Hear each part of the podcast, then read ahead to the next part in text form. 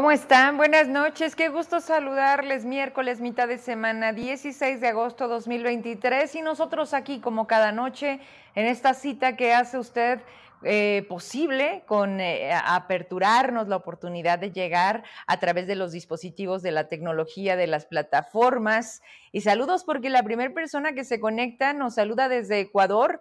Esta oportunidad que nos dan las redes eh, de, de, ser universales y también pues un, un grato momento el que nos ha dado también el nuevo mercado, el nuevo segmento y esta eh, radio que también de manera digital cada vez más de una u otra manera se van acercando y cada vez más conociendo los contenidos que tenemos, no solamente a las 8 de la noche. ¿eh? Quiero decirles que esta, esta página, este sitio, hoy lo que es Vero Trujillo, está todo el tiempo. Sí, sí dormimos, pero también el equipo de redes quiero decirles algo y quiero reconocerlo porque usted puede pensar que como el horario de turismo de 8.30 a 4 de la tarde, no, para nosotros no aplica así. Nosotros es de lunes a lunes y prácticamente podría atreverme a decir que a veces estamos subiendo notas. El equipo de redes nos ayuda a que estemos en el buzón atendiendo las denuncias. Vero, estamos parados. Vero, ¿qué está pasando? Vero, te mandamos esto. Oye, ayúdanos con esta ficha de búsqueda. En fin, un una enorme petición de dar voz a tantas personas que hoy en este Zacatecas y no solamente en Zacatecas voltean a ver en este medio una oportunidad de ser escuchados, de ser tomados en cuenta, de visibilizarlos. Y ayer cerca de las 12 me dice Denise, pero nada más veo esta parte para confirmar y ya ahí le dejamos. Ellos van marcando ese paso, eso es lo que más me gusta eh, en esta oportunidad que hoy tenemos de llevar un poco la cabeza de un proyecto independiente, lo mejor es dejar a la gente libre. Si algo he aprendido en estos años de experiencia de trabajo, siendo empleada o teniendo un cargo, es que la confianza y que la gente cuando le dices, ¿tú qué piensas? ¿Tú qué opinas? ¿Tú qué harías? Tienen este sentido de pertenencia. Y no necesitas pedir que se ponga la marca, que se ponga la camiseta, porque ellos ya la traen puesta.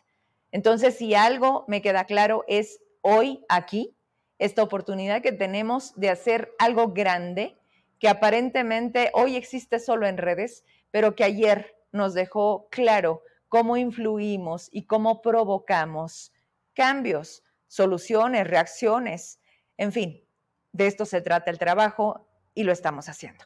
A ver, traigo varios puntos. Vamos a una entrevista a distancia por ahora. Espero que muy pronto vengan acá porque hay un, documento que me comparten mm, un poco después de mediodía que llama mi atención porque pues me queda claro que Derechos Humanos en Zacatecas brilla por su ausencia, solamente se ha dedicado a firmar convenios, no se sabe más y tampoco hacen más. Entonces viene como esta Comisión Iberoamericana de Derechos Humanos para el Desarrollo de las Américas, o sea, nombre grande, pero con una persona que voy a tener en un momento conectado. Antes de eso, todavía no termino con el tema de turismo y no terminaré, porque además quisieron jugar y verse un poquito, no, ni siquiera se merecen el término de listos, porque, porque no es así. Ustedes solo se engañan. Pero es que ya estaba cargada. No, es que la cargaron gracias a que nosotros subimos un video diciéndote, ¿qué estás haciendo? ¿Dónde estás? ¿Por qué cobras? ¿A quién tienes ahí? ¿O no tienes gente? ¿Por qué no la tienes? Y una cosa llevó a 10 preguntas. Y la respuesta fue, carguen la página, con errores, con todo, como sea, lo que haya. Pero súbanla, porque cómo es posible que tenga dos meses en esta bajada que desde dos meses atrás nos, nos, da, nos da el sentido de, de que esta página de turismo donde se vende a Zacatecas no estaba disponible. Estaba caído como está hoy Zacatecas en todos los rubros y en todos los sentidos. Pero vamos aún más a las mentiras, a los otros datos. Porque Leroy Barragán dice una cosa y los hoteleros dicen otra cosa, pero no es cualquier cosa. Y los porcentajes aquí lo dijo la de INEGI, que si alguien conoce de estadísticas son ellos. Quienes encuestan también un punto que representa, dos puntos que representan, 15% que representa. Ayúdame con esta imagen. Acércamela poquito. Alguien miente. alguien miente. Uno de estos dos. Ahí está este medio, a modo del gobierno, que entrevistan a quien cobra como secretario de turismo y dice, registra Zacatecas ocupación hotelera 45%. Al otro lado está lo que da a conocer la Asociación de Moteles y Hoteles de Zacatecas, que tiene Raúl Muñoz y que siempre la ha tenido, por cierto. Y ahí pone Destino Zacatecas, ocupación 30.3%, tarifa promedio 1.116 pesos. A ver, ahí traemos una diferencia enorme. 45 dice el secretario y 30 dice los hoteleros. ¿Quién cree que sabe más? ¿Quién cree que alimenta al secretario? ¿O a quién cree que le pregunta el secretario para tener los datos que al final hablan del turismo, específicamente en esta ocasión de ocupación hotelera, de cuartos noche en Zacatecas? Pues son justo ellos, esta asociación. Y vámonos para abajo. La diferencia de 15% es una derrama económica que tristemente no llegó a Zacatecas, no existió y desde hace mucho tiempo no vemos. Es más, estos números son peores que en pandemia. Y en cifras, o sea, cuando me dicen, oye, pero ¿qué representa 15%? Representa 300 millones de pesos. Nada más. 300 millones de pesos que no están llegando a Zacatecas, que los vimos, claro que los vimos. Llegamos a tener ocupación hotelera en temporada alta hasta del 90%. Imagínese nada más hoy estar al 30. Yo le hago caso a los hoteleros. Yo no le hago caso a los otros datos, a los que maquillan, a los que conviene, a los que ni siquiera está. ¿Qué, qué ha hecho? ¿Cuál es el plan? ¿Cómo se ha reactivado? En fin, hay que tomar en serio, muy en serio. Se están tardando mucho todas las cámaras, todos los sectores. Están callados, agachados, sumisos, escondidos, miedosos ¿A qué le temen? ¿Por qué no hablan? ¿Por qué no quieren a Zacatecas? ¿Por qué no hoy todos son Zacatecas? ¿Dónde están? Ah, por cierto, a propósito de, desde el primer momento en que llega Estela Cárdenas, ¿sí?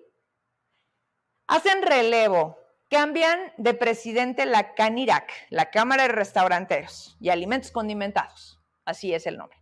Estaba Carlos de la Torre, que debo de reconocer algo, siempre respondió un mensaje y siempre atendió una entrevista. Cosa distinta que sinceramente no lo esperaba porque recibía comentarios de, qué bueno que llegó Estela, le entiende al sector, vamos a tomar una oportunidad, es, es airecito para el sector. Y yo dije, ok, mi responsabilidad como medio de comunicación es decirles, ven, platícame, ¿cuál es el plan? ¿Qué vas a hacer tú? ¿Con qué te topas? Pero no responde, no contesta ni el mensaje. Qué mal. Y allá ellos, porque así como ella, todos, unos obligados a tener que dar la información y que está ahí, o sea, la busco, punto, sí, pero ¿para qué están ustedes? ¿Para qué tienen el cargo de presidentes de las cámaras? Todas y los agregados. Hoy no los veo. No los veo fijando ninguna postura, diciendo que representa que nos esté yendo así, que sean mentiras las que el gobierno quiera vender, porque ¿quién se las cree? ¿Ustedes cómo lo sienten? ¿Son parte de las rentas que ya no pueden pagar? ¿Del derecho de piso que les cobran? ¿De los secuestros? ¿De la extorsión? ¿De todo lo que enfrente de la Cámara difícilmente dicen? Pero les manda a llamar el gobernador, es que tenemos fe en el gobernador. Es que, es que creemos que todavía las cosas pueden cambiar. Es que ya nos escuchó. Es que tomó nota Davis. Y ya con eso pues nos conformamos. Bueno, los empresarios siguen siendo una muestra representativa de la sociedad en general. ¿Y qué dijimos el lunes? ¿Cómo está la sociedad? Respóndase usted. Entonces, ¿para dónde volteamos? Entonces no se quejen. Aquí la cosa seguirá igual, siempre y cuando, y así seguirá siendo, con el silencio. El silencio es la mayor arma de los inútiles, de los miserables, de los incapaces, pero hoy de los más corruptos. Así. Vámonos a la entrevista, me voy a conectar para platicar, pues porque volvemos a lo mismo,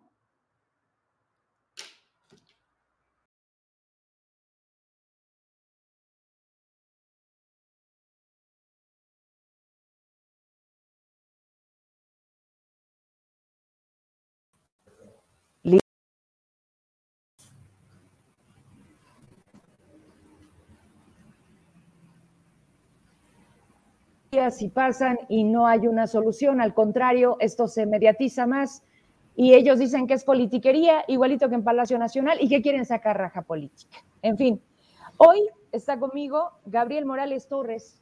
Él es el comisionado presidente de la Comisión Iberoamericana, no, Iberoamericana sí, de Derechos Humanos para el Desarrollo de las Américas.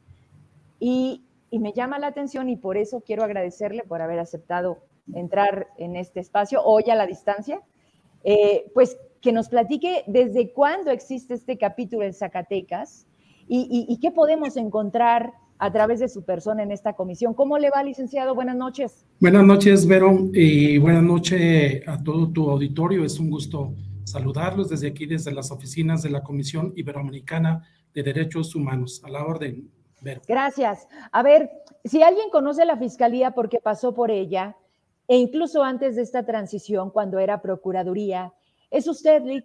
Usted estaba en Fresnillo, en la zona norte del estado, y, platíquenos un poquito de esto porque, porque viene a, poder hablar de lo que estamos ah, hoy enfrentándonos, ¿no? Mm, creo que nunca habíamos tenido una problemática social de este tamaño eh, como la que hoy vivimos. Y entonces quiero partir un poquito del pasado. En ese momento, cuando usted estaba, ¿qué, ¿qué era lo que teníamos? Mira, eh, te voy a dar el antecedente desde que estuvimos en lo de seguridad para llegar al final de esto.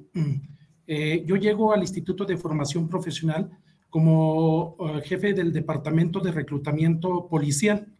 Y luego llego como director al mismo Instituto de Formación Profesional como director de reclutamiento de policía a nivel estatal y luego soy dos veces director general de prevención y reinserción social en el estado de Zacatecas, lo que viene siendo el sistema penitenciario.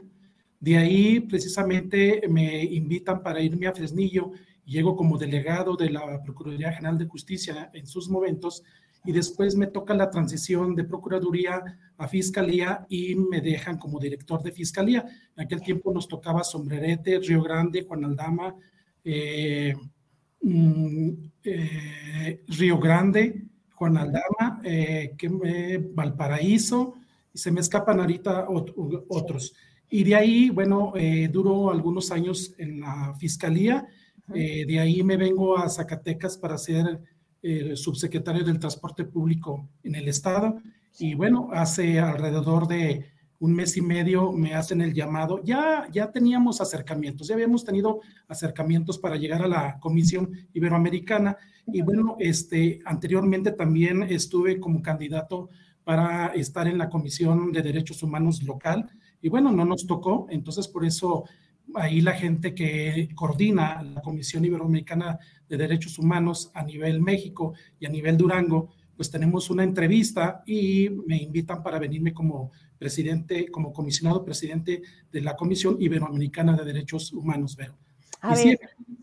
Sí, esta parte de haber, antes, antes, porque Alejandro Tello le invita a, integrarse a su gabinete y, lo ve seguramente en ese trabajo que usted realiza en ese momento en lo que era la Procuraduría.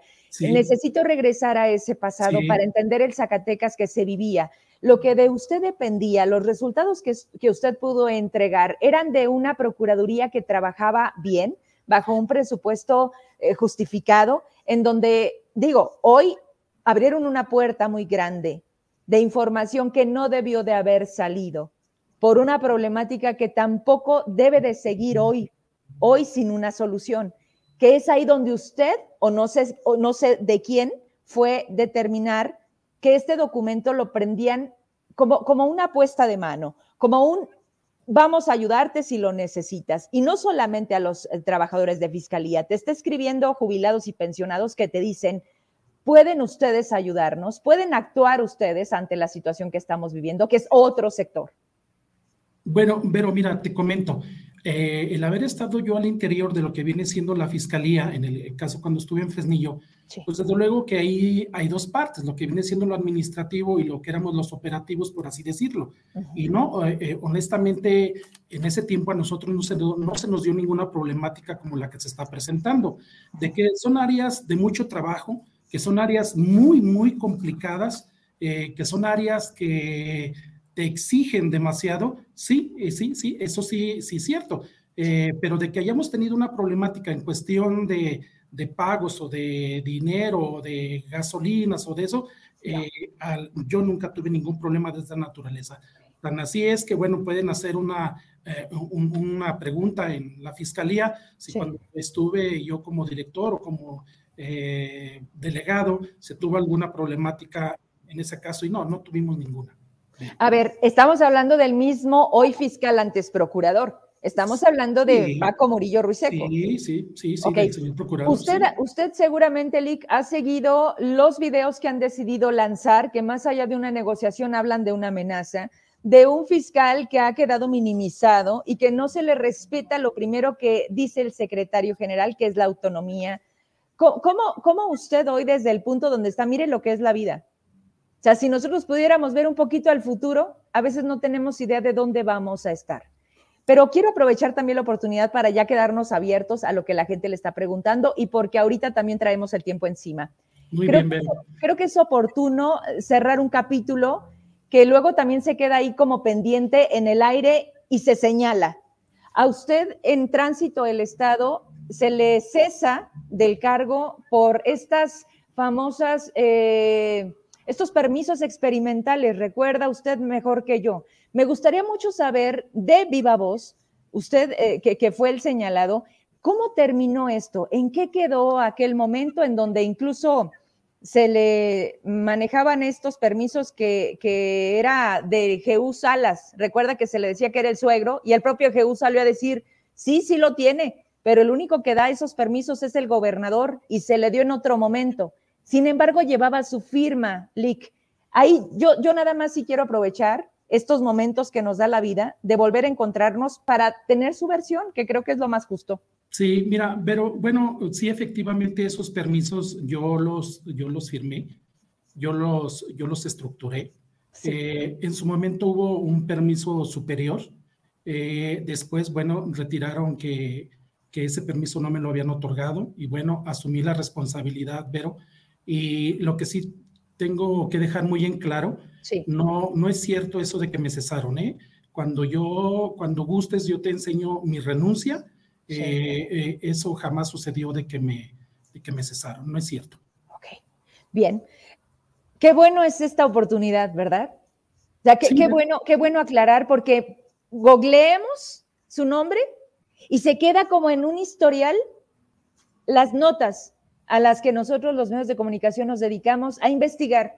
y entonces cuando yo le mandé, ¿se acuerda que le mandé la captura y le dije, oiga, Lick, usted estuvo en 2017, sí, Vero, y seguí, de ahí se fue, se fue, se fue, y salieron muchas cosas. Y entonces dije, bueno, yo creo que lo más claro es lo más decente. Gracias por responder. y, entonces usted renuncia, no lo cesan, porque incluso aquí entra Eric Muñoz. en ese tiempo, ah, no, bueno, este, este tema con esa persona quisiera omitirlo, pero en su momento cuando tú requieras del documento que te estoy comentando, sin ningún problema yo te lo presento.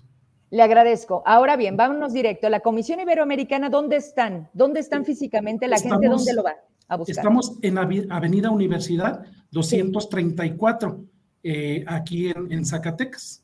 Correcto. ¿En qué horarios los encontramos? Mira, eh, normalmente trabajamos de las 9 de la mañana a las 3 de la tarde, pero a veces por las tardes, como en este caso, aquí andamos, trabajamos de lunes a viernes, pero desde luego estamos los, todos los días eh, pendientes del celular por si hay algún llamado, ya sea de quien nos coordina desde Durango, eh, si hay alguna indicación que se tenga que atender, lo hacemos. Estamos prácticamente los 24/7 en el teléfono, pero lo que vienen siendo en horarios de oficina eh, están de las 9 de la mañana a las 3, de lunes a viernes.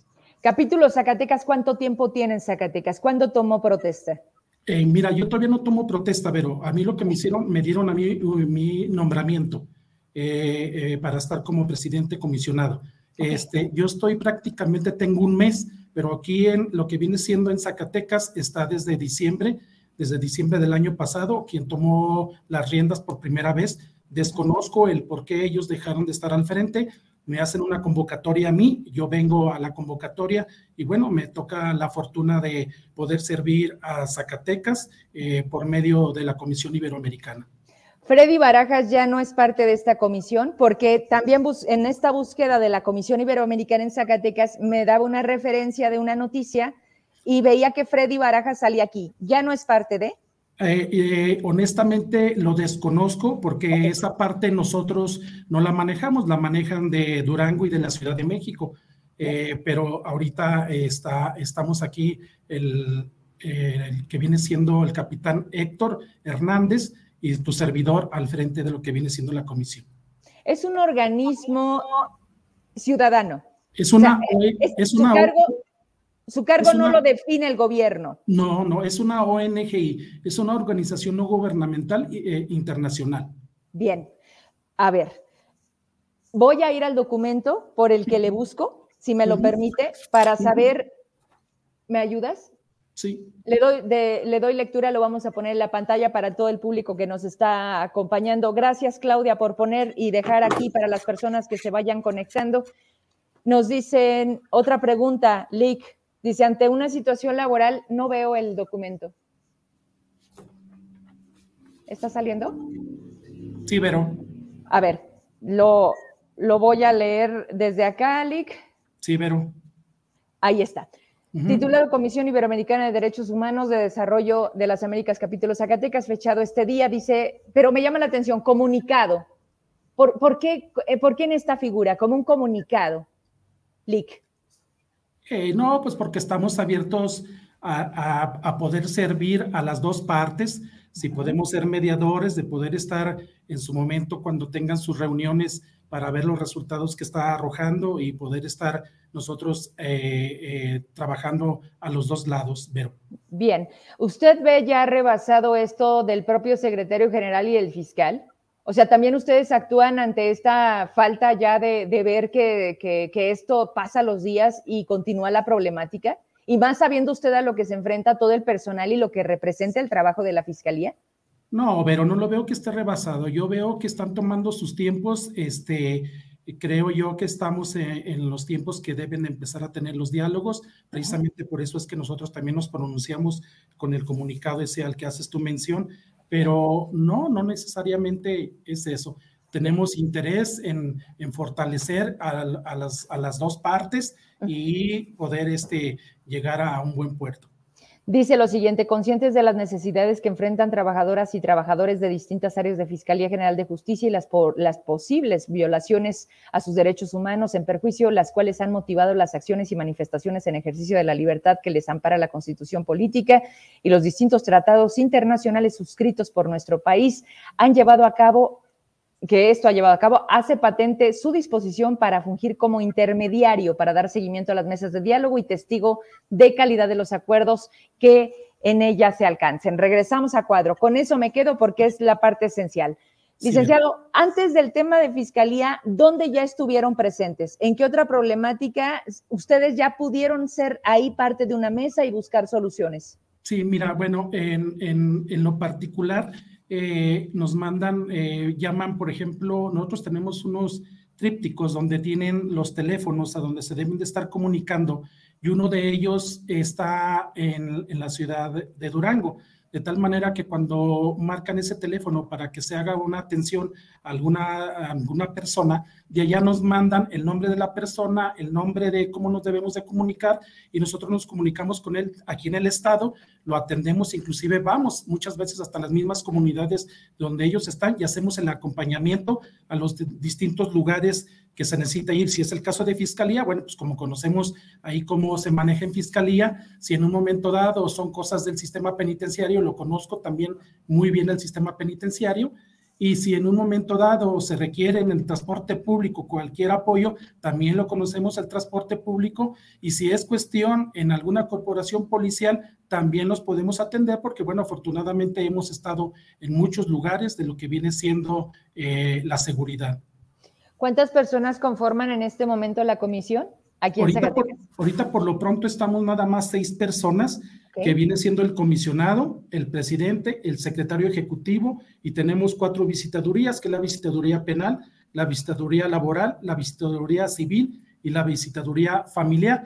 Es un, van a ser 22 personas, pero te lo vuelvo a repetir, yo prácticamente tengo un mes y vamos a empezar a trabajar, a estar seleccionando la gente que nos pueda apoyar, que tenga los conocimientos suficientes para que nos pueda dar el apoyo y dar el apoyo necesario a, toda la gente que esté necesitando eh, de la Comisión Vero. Ustedes con este documento dejan muestra de una voluntad a buscar la solución. ¿Qué seguiría? De parte de los trabajadores, buscarles, ustedes como comisión acercarse, la propia fiscalía, que además para Murillo Ruiseco usted no le es desconocido, también se puede dar este canal, o sea, de usted escribirle y decirle, eh, fiscal, hoy, hoy soy el presidente de la Comisión Iberoamericana y vamos solucionando el problema. ¿Usted ya hizo ese canal de comunicación? Mira, pero eh, de hecho, cuando recién llegué yo, empezamos a precisamente mandar algunos mensajes a, algunos teléfonos que en su momento todavía yo tenía, como en el caso de, del fiscal, precisamente para tener un acercamiento, pero no por el, problema que se está dando ahorita, sino para empezarnos a dar a conocer y saber que podíamos estar coadyuvando institucionalmente y poder sacar estas tareas adelante. Eh, la mayoría de los ex compañeros de la fiscalía, la mayoría tienen mi teléfono. Entonces, igual el señor fiscal y la gente que trabaja a su alrededor como sus asesores, la mayoría tienen mi número de teléfono personal y yo quiero pensar que apenas el, el, el, documento que soltamos el día de hoy, que viene siendo el comunicado, eh, es muy probable que empiece el día de mañana o a tener, día, a tener algunos llamados como el tuyo del día de hoy, de tal manera que nosotros vamos a estar pendientes para donde nos estén solicitando, empezar a tener los diálogos necesarios para poder trabajar en conjunto y dar el mejor resultado para Zacatecas, para la sociedad y para los trabajadores de lo que viene siendo la Fiscalía Vero. Con esta pregunta me despido por esta ocasión, licenciado. A ver, eh, eh, pareciera que en Zacatecas ya se agotaron las instancias, ¿sí? Y otra cosa que lamentablemente sé que usted lo, lo puede ver es que Derechos Humanos está ausente, brilla por su ausencia. No hay mm. una comisión que esté eh, resguardando, cuidando, garantizando, protegiendo, nada, a nadie. No nada más a los de la Fiscalía. Pero la Comisión Iberoamericana de Derechos Humanos está puesta y dispuesta para trabajar y darle el seguimiento a lo que se vaya presentando en cuestión de esta problemática. ¿A dónde lo podemos escalar? O sea, el punto es, ustedes pueden ser la vía para llevar a nivel nacional, porque este es un problema de Estado. Sí, claro que sí. Nosotros tenemos eh, el, doctor, déjame, eh, te digo el nombre, el doctor Víctor Hugo Gutiérrez Ñáñez. Es, nuestro comisionado presidente para América Latina y el Caribe. Entonces, él está en la Ciudad de México. Por supuesto, pues lo podemos escalar a esos niveles. El licenciado Sergio Antonio Galán Aguilera es el comisionado presidente para el estado de Durango y él es nuestro coordinador regional. Entonces, obvio, tengo que platicar primeramente con, con, Sergio, con el licenciado Sergio Galán, y en su momento, bueno, pues con el doctor Víctor Hugo Gutiérrez, para ver lo que nosotros podamos como Zacatecas, como comisión de Zacatecas, trabajarlo, lo hacemos. Si nos rebasa, bueno, pues lo tendremos que ver en su momento con el, con el licenciado Galán y con el doctor Víctor Hugo. Bien, un teléfono para despedirnos. Teléfono para comunicarnos, ¿me lo puede dar o dejarlo colgado? Veo aquí una persona que le está apoyando poniendo los datos. No sé si también nos pueden hacer ese favor. Sí, sí, no, bueno, y si no, es el mismo que tú tienes, Vero 492. ¿Su celular? Sí, 113. 7100. Todavía no tenemos teléfono eh, local, eh, fijo, perdón. Ok, pero todo esto va a ser, digamos, hoy la Comisión Iberoamericana, hoy, en este programa, la inauguramos, por así decirlo. Hoy ah, usted se pone a disposición, ¿no? A partir de, que, de, que, existe esta otra vía y que vamos a ver de qué manera hacemos trabajo en conjunto. De, por, supuesto, estamos a disposición de toda, de toda la ciudadanía, de todos los zacatecanos, y bueno, pues eh, eh, estaríamos al pendiente por si quieren que en un momento dado eh, podamos coadyuvar en cualquier cosa, nosotros estamos puestos y dispuestos. Zacatecas es de nosotros y tenemos que trabajar por Zacatecas. Y lo necesita. Le manda saludos a Alberto Campos. Dice, adicionalmente, el fiscal ha perdido totalmente el liderazgo de esta dependencia, que hoy es un factor de suma importancia. Gracias, licenciado. Al contrario, comunicación. Gracias, Vero. Nos vemos pronto. Hasta luego. Hasta luego. Bien, pues aquí me quedo conectada. A quien nos está viendo en este momento apenas, este, acabamos de platicar con el comisionado presidente de, hoy tenemos esta figura, hay, que ver hasta dónde podemos hacer cosas, hay que ver hasta dónde puede trascender eh, el buscar a tantos problemas que, que por supuesto aquí en Zacatecas está por demás ya decirlo, todos los días lo decimos, eh, pueda hacer esta comisión iberoamericana hasta dónde pueda topar y llevar a otro nivel el que solo las cosas luego también se confían de que pues, de aquí no pasan, ¿no? Gracias, Claudia. Dice, además de realizar pronunciamientos, comunicados y propuestas de reforma de ley en cualquier materia. Entiendo que eres parte de esta comisión. ¿Ya está listo, Raimundo? Nos conectamos hasta Ciudad de México. Hoy toca, hoy toca analizar qué pasa desde donde él está y qué sigue pasando acá, que también no deja de ver. Qué gusto verte, Ray. ¿Cómo estás? Yo estoy muy bien. Escuchaba tu anterior entrevista con atención y celebro, por supuesto, que haya zacatecanas y zacatecanos, que haya personas desde sociedad civil interesados en participar, en buscar alternativas de solución, como tú lo haces, Vero, y como siempre con el gusto de verte, siempre, siempre, siempre tan güera y tan guapa. Muchas gracias. Oye, mira quién se acaba de conectar hablando de, de, saludos a Miguel Torres. Qué bueno que se hizo un campito. Esperemos que todo vaya bien, que la salud esté bien y gracias por vernos. Mira, estamos juntos. Hoy toca Raimundo Ibero Trujillo. A ver, Ray, cuéntame la última. Cuéntame la, la, la, que pasó hoy. ¿Hoy? ¿Hoy fue? pues hay muchas. ¿A cuál te refieres? Primero un saludo a mi querido amigo, mi hermano Miguel Torres, eh, a quien le mando un abrazo fraterno. Eh, él sabe de mi, de mi cariño, de mi aprecio y mi respeto por su carrera y por su generosidad. Eh, pues hoy pasaron muchas cosas. Yo, yo ya no sé por dónde empezar. Bueno, primero, eh, primero lo que pasó con estos dos que no les contaron las, las firmas, el PRD que de alguna manera puso una pausa, que hicieron un pronunciamiento, porque no podemos omitir esa parte para llegar a este momento, ¿no? Entonces, si, si te parece, partimos de ahí. Con todo gusto. Vamos a clarificar qué pasa con el Frente Amplio.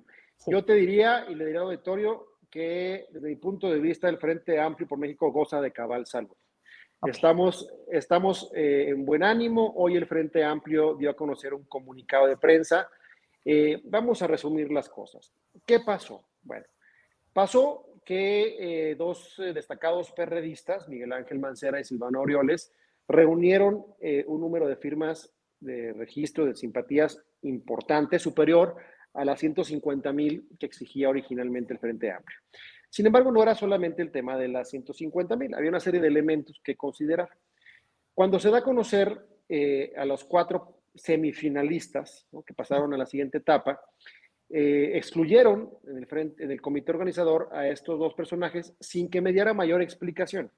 Entonces, ¿qué es lo que pasó? Bueno, porque ellos evidentemente se inconformaron, pidieron una explicación y el partido, en un ánimo de arroparlos, como lo hubiera hecho, estoy seguro, eh, el PAN o el PRI con sus militantes, pues salió a decir, vamos a ver, necesitamos que nos expliquen qué pasó, ¿no? Con manzanas, que nos expliquen con mucha claridad qué pasó.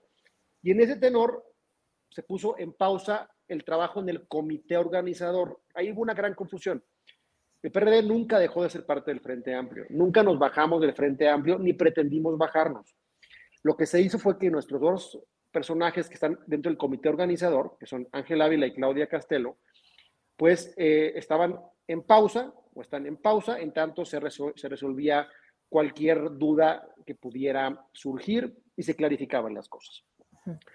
Luego salió eh, el presidente Zambrano, eh, ante esta confusión de que nos íbamos del frente, se quedó mucho polvo, a decir, no, no, espérense, calmaditos. Eh, el Frente Amplio nació, y lo digo con absoluta convicción y orgullo, en gran parte porque el PRD estuvo insistiendo y estuvo fregue y fregue para garantizar la participación de la sociedad civil. Hay que recordar que había que no quería. y que no quería que, que la sociedad civil tuviera voz y voto. Es decir, hoy hay un frente amplio en gran medida gracias al PRD y existe una coalición legislativa y una coalición electoral va por México gracias al PRD. Yo lo he hecho con mucha claridad, porque lo he vivido, nadie me lo cuenta, yo lo he visto, he estado en la mesa.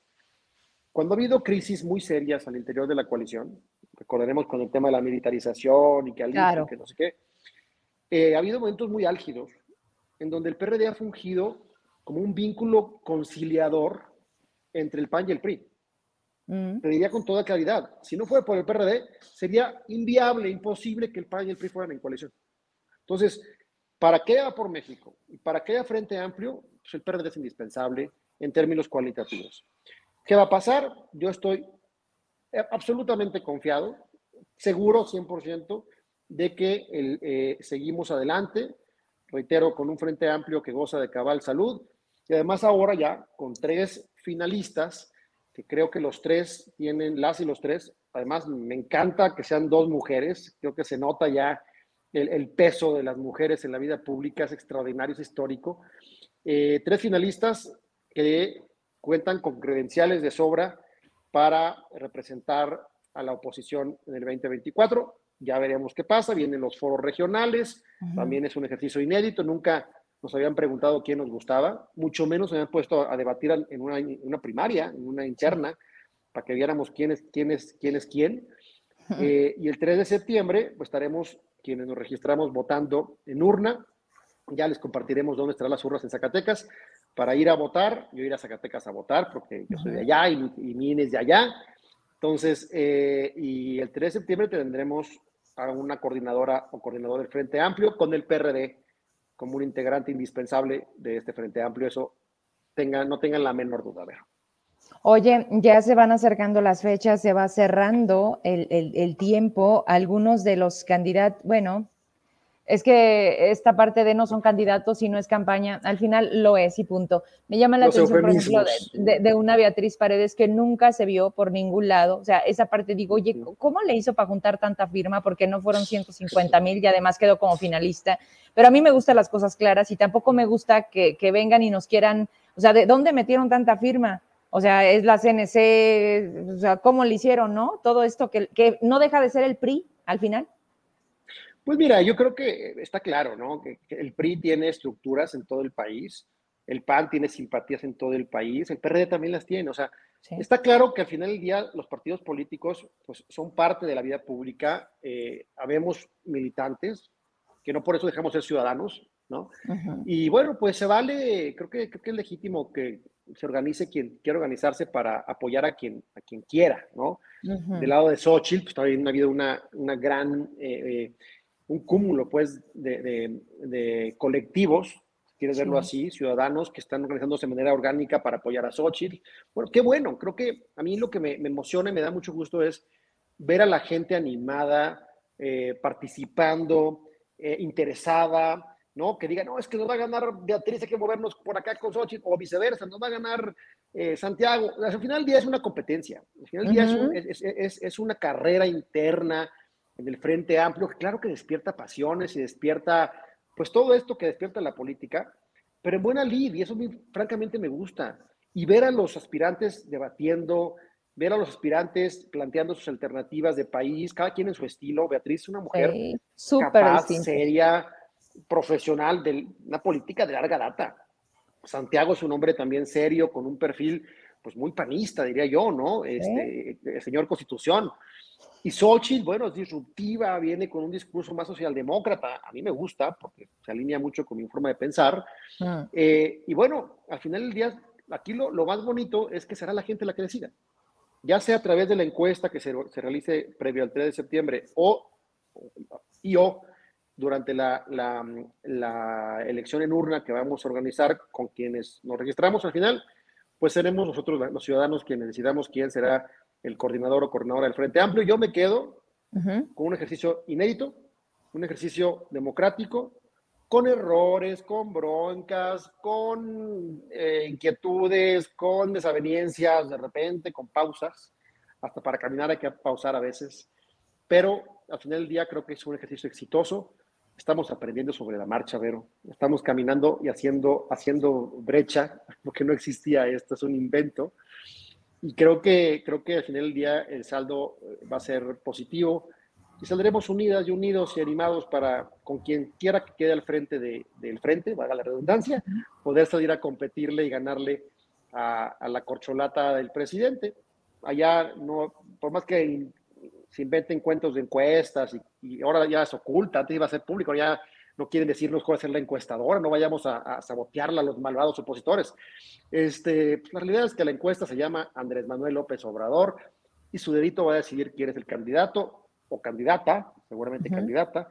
Hoy salió Marcelo Ebrard muy enojado, lo respaldó Ricardo Monreal. Y por otro lado salió Noroña a decir que eran unos berrinches. a ver, déjame te cuento algo que pasó acá en Zacatecas. Porque ya tú sabes que el fin de semana vino Ebrard. Muy raro porque mandan, mandan y, con dos agendas, con una hora de diferencia, ¿no? Entonces eh, me, me, dicen de México, oye, hay que cubrir a Marcelo. Va a estar en el Quinta Real mañana a las 8.30 y este, pues hay, hay, que seguir dos eventos más, ¿no? Era eh, la Casa Violeta y el Pasaporte Violeta, que es parte de sus temas de la mujer, de la violencia y de la salud. Y lo del Plan Ángel, que en su momento presentó, que de ahí también ya salieron cosas raras, ¿no? De otra vez Andy, hijo del presidente, que él mismo invitó a que sea parte del gabinete si gana. Sí, claro, esto de por mm. medio. Y entonces, así como Adán Augusto, que Latinus también le sacó el reportaje antes de que viniera a Zacatecas y hubieras visto cómo se portó en Fresnillo. O sea, el, punto no, el, punto no es la gente ni su proyecto, no, es, es subir en el escenario, en el discurso, al medio de comunicación que no toleran que el presidente sueña a Loret de Mola y que Adán Augusto tiene que ser la copia del mensaje del vómito de algo que tampoco desmienten. Y cuando le preguntas por los contratos, pues nada más dice, no lo sé, tengo cosas más importantes que estar viendo eso. Eso contesta. ah, pero te decía, de Marcelo Ebrard. Le dijeron que si había sido saboteado en otros eventos y en Zacatecas. Y curiosamente uno de los eventos estaban programados en el Teatro Calderón, que se tuvo que cambiar de último momento porque al final no se lo prestaron y terminó siendo en el Teatro del IMSS. ¿No se lo prestaron? No. Wow, usted no lo sabía. ¿Y de quién es el Teatro Calderón? De la universidad. ¿Y de quién es la universidad? Bueno, la universidad no, ¿de quién es el rector? Exacto, la universidad es de Zacatecas, pero el que ahí... es de gente libre y, y, libre pensadora que va a votar como, como decida, no como les digan los camarillas, se creían que la universidad era, de ellos. Para decirlo claro. Entonces, nada más quería hacer esta aportación porque creo que no hay que perder de vista en el caso de Marcelo, que luego viene el tema de lo que hoy dice, de Claudia Sheinbaum, del recurso que incluso en otros estados te quitan de la nómina voluntariamente a fuerzas. Y así es como están manejando esto. A ver, eh, bueno, de entrada se nota ahí los conflictos internos. Digo, hoy me dio mucha risa ver el, eh, primero el, mensaje de, Marcelo, luego el tuit apoyándolo de Ricardo, luego el tuit denostándolo de Noroña, hablando del PT, ¿no? que va a cerrar en Zacatecas, ¿ya sabías? No, no sabía, pues ahí te, encargo la nota. Este, por cierto, paréntesis, mi felicitación, querida Vero, mi reconocimiento. No sabes el gusto que me da que ahora eh, también tengas la gorra de Latinus. Eh, Todavía no la tengo. bueno, ya viene camino junto con el cuadrito. Pero va, para mí es un reconocimiento a tu labor periodística extraordinaria. Latinus es un medio incómodo. Tú eres una periodista incómoda y creo que los periodistas serios, los periodistas que se toman de en serio su labor social, tienen que ser incómodos con el poder. Los que no son incómodos, pues están en la mañanera este, con bigotitos chiquitos y diciéndole al presidente que deberían estar ya en las infografías.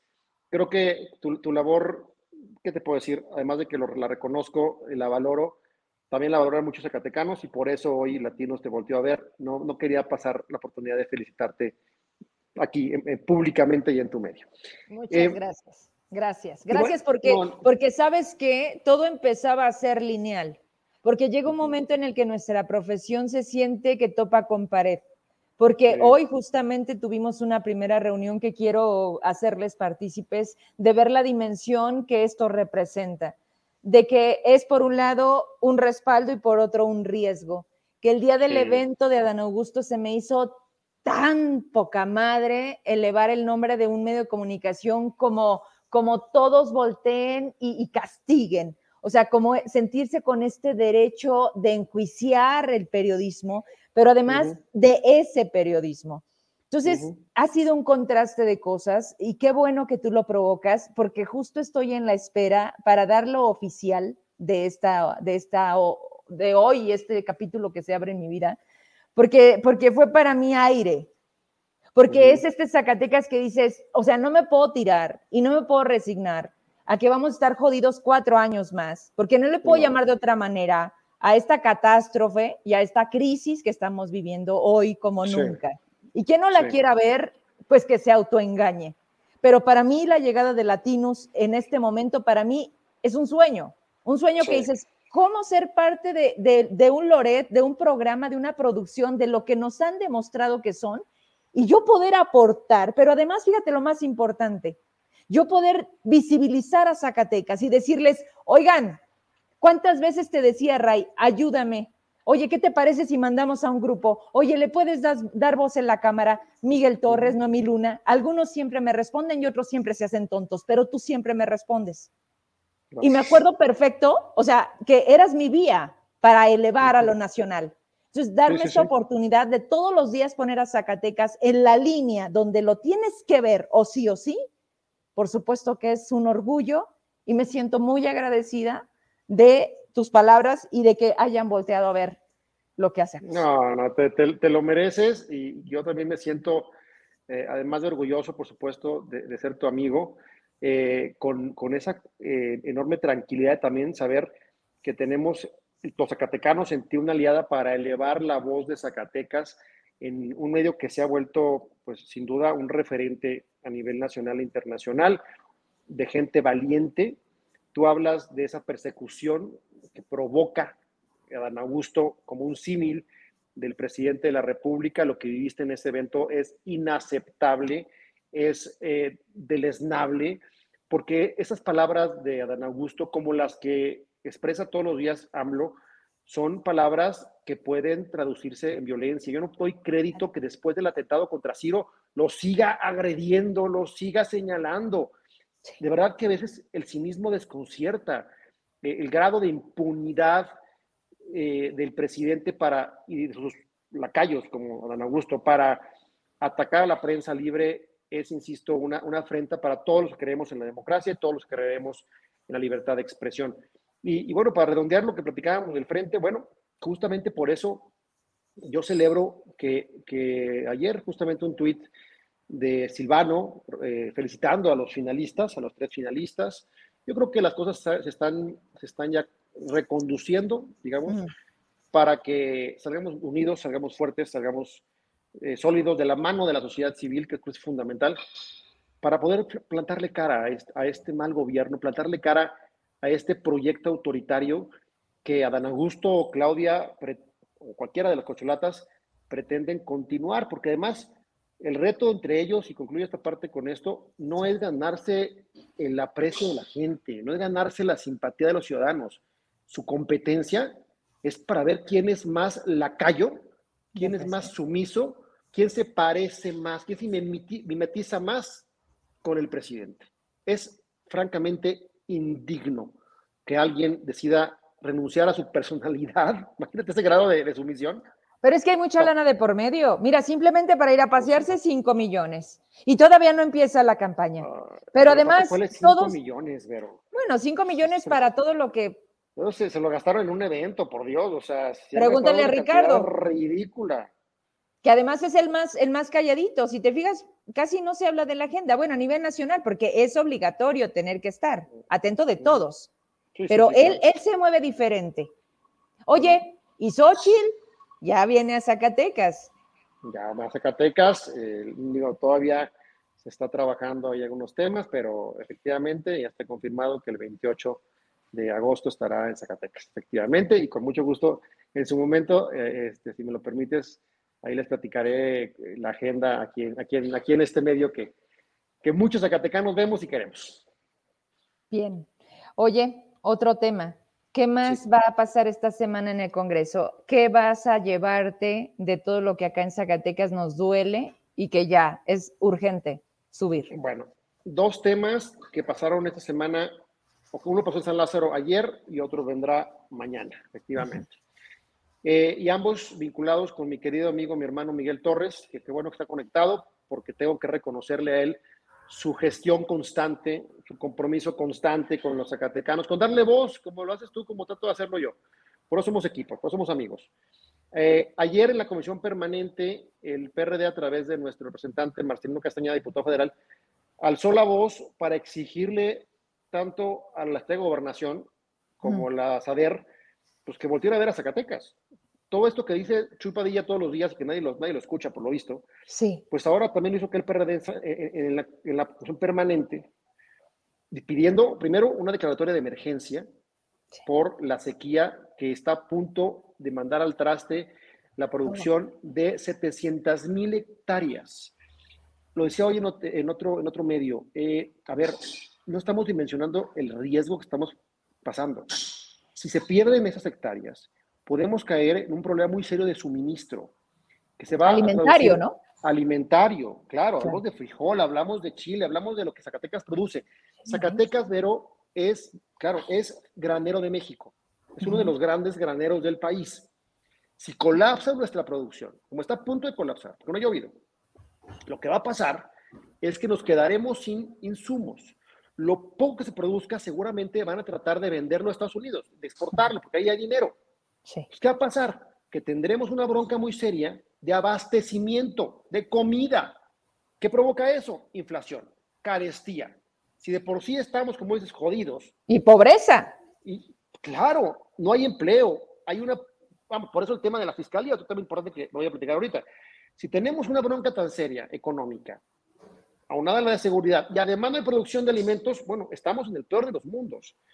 ¿Qué pasa? Que a mí me preocupa, me molesta el gobernador centró su campaña en la supuesta cercanía, la amistad personal con el presidente. Sí. Nos vendieron que si ganaban ellos, nos iba mejor. Tocaba, la puerta, vámonos con todo, ¿no? Nos Lo que quieras. Las toneladas de millones para resolver todo. Sí. ¿Qué ha pasado? Que Lo contrario ni nómina, nos quitan presupuestos, nos recortan presupuestos, nos quitan Fortaseg, nos quitan Fondo 3, y ahora, para acabarla de molar, ni siquiera se molestan en voltear a vernos cuando le estamos pidiendo desesperadamente una declaratoria de emergencia para acceder a un fondo, a un seguro, digamos, donde, emergencia. tanto, Vero, donde un recurso, 90 millones, digamos, los pone la federación y 10 Zacatecas. Bueno, para acabarla de molar, eso, eso es de parte de gobernación del área de, de protección civil. Saber ni siquiera se ha molestado en ejercer una cosa tan ridícula como un, programa de 10 millones de pesos. No es nada, no es nada. 10 millones para un intercambio de semilla. Bueno, ni siquiera se ha molestado en destrabar ese minúsculo apoyo para los campesinos zacatecanos. Y luego viene el subejercicio. Y para a ver, qué bueno que lo, qué bueno que lo planteas. A ver, se están quejando. No hay dinero, no hay dinero, no hay dinero. Y el, y el presidente no nos hace caso aunque somos del mismo color. Bueno, en la Secretaría del, medio, del Agua y el Medio Ambiente, encabezada por Susana Rodríguez. Del verde. No han ejercido, del verde, que tiene, de verde chapopote, le digo yo, no han ejercido el 87% de su presupuesto y es agosto. Exacto. A ver, yo me pregunto, ¿para qué quieren 250 millones por ahí que tienen ahí sin ejercer? Guardados. Cuando el campo zacatecano no tiene agua, Secretaría del Agua. Y así con cada dependencia. Pero espérame, explícame otra cosa, y no tú, pero es cuando dices, a ver, qué absurdo. El problema de la fiscalía, que en mucho es lana, pero la lana queda secundario con la problemática interna, que tiene que ver no con dinero, con la operatividad, con la corrupción, con la simulación y con la omisión. Eso es todavía más grave porque eso es lo que nos duele. Nosotros confiamos en algo que abrimos y que alguien haga justicia y esperas. Pero ¿qué te topas? Que depende de quién seas, es la rapidez con la que puede existir una respuesta.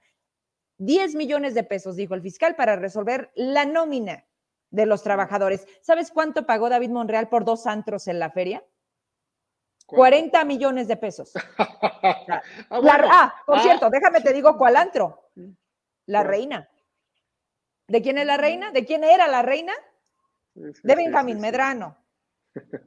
Sí, entonces, a ver, necesitas rescatar el campo, necesitas atender la fiscalía, necesitas pagar la nómina del magisterio, pero tengo prioridades y no son esas.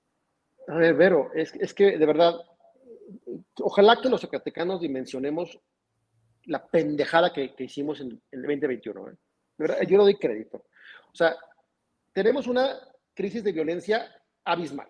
Cada vez que el gobernador sale a decir, ya está mejorando, reduciéndose, marginalmente los índices, ese día desaparecen policías y luego los encuentran muertos. Sí. Pero no solamente la violencia, aunque es lo más lacerante y lo más visible. Tenemos una crisis institucional. A mí, francamente, me, me, otra vez el cinismo desconcierta. El que se les ocurriera autodenominarse como nueva gobernanza, mm. cuando justamente lo que hoy en este Zacatecas es gobernanza. A ver, es que es, que, es, que, es, que, de verdad es de broma, parece, parece una broma al gusto, de humor negro. El campo zacatecano está tronado, estamos a punto de perder 700 mil hectáreas de producción y nadie hace nada. ¿Por qué? Mm. Porque el señor presidente no voltea a vernos, no nos pela. A ver, pregunta, eh, ¿por qué? ¿Por qué no nos voltea a ver? Pues muy sencillo, porque Zacatecas no le importa al presidente, porque le valemos madre porque somos 1% del padrón electoral y él quiere ganar elecciones, lo demás le vale gorro. ¿Por qué? Pues, simple y llanamente porque, perdóname, Zacatecas no tiene un peso político aquí en México como lo tiene tal vez Nuevo León o Jalisco u otros estados. Entonces, ¿qué se requiere? Se requiere liderazgo en Zacatecas. Se requiere un líder que aglutine y que venga aquí a México a demostrar que no somos unos enanos, de exigir dignidad para Zacatecas. No lo tenemos. ¿Qué sigue? bueno, a ver, a eso voy justamente. Tenemos varias crisis simultáneas. ¿eh? Esto es una verdadera catástrofe. Sí. Está el, no, de a ver. Está el tema del ISTESAC que no termina de arreglarse y cada vez está peor. Está eh, eh, el, tema de salud pública que también está tronado, se nos olvida, pero hace una semana estaban también protestando. Hoy, el tema del campo, Ah, bueno, imagínate. Está el tema del campo, que también hoy protestaron, estamos perdiendo los cultivos. Está el tema del turismo, que está absolutamente colapsado y a nadie le importa, están quemando camiones de turistas. No hay, no, vamos, lo, que hubo la Semana Cultural fueron lo que ellos trajeron y que pagamos los, con impuestos. ¿eh? Ese 30% fueron los que vinieron a, bailar. O sea, nadie fue a verlos de fuera de Zacatecas.